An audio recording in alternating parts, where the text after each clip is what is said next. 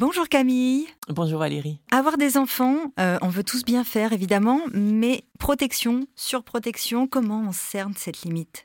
C'est une excellente question parce qu'elle est très fine, très sensible et parfois elle tient pas grand-chose.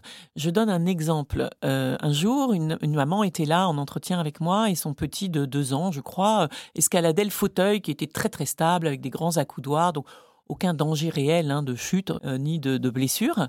Et pourtant, cette maman interpelle son petit en lui disant Descends de là, tu vas tomber. Voilà. Alors, sous couvert de protection, on va dire, de, son petit.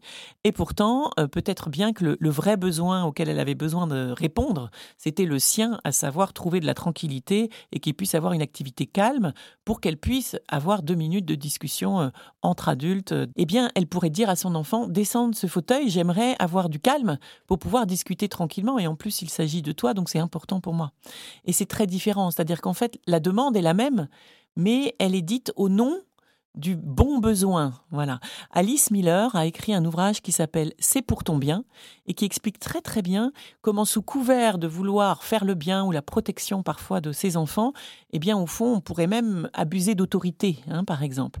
Alors bien sûr, en revanche, euh, chaque âge a besoin de protection, voire d'interdit, et le seul indicateur qui vaille, finalement, c'est la mise en danger. C'est-à-dire, à tout moment en tant que parent, quand mon enfant se met en danger ou s'est mis en danger, eh bien, je dois évidemment amener euh, une règle de protection au nom de son besoin de rester bien vivant et au nom du mien peut-être aussi d'être réassuré en tant que parent. Ça, c'est absolument permis. Bien sûr, la mise en danger euh, peut signifier des choses différentes selon l'âge. Et par exemple, pour un adolescent, il s'agit plus de traverser ou non la route, mais peut-être de trouver sa place dans le groupe social, par exemple. Hein.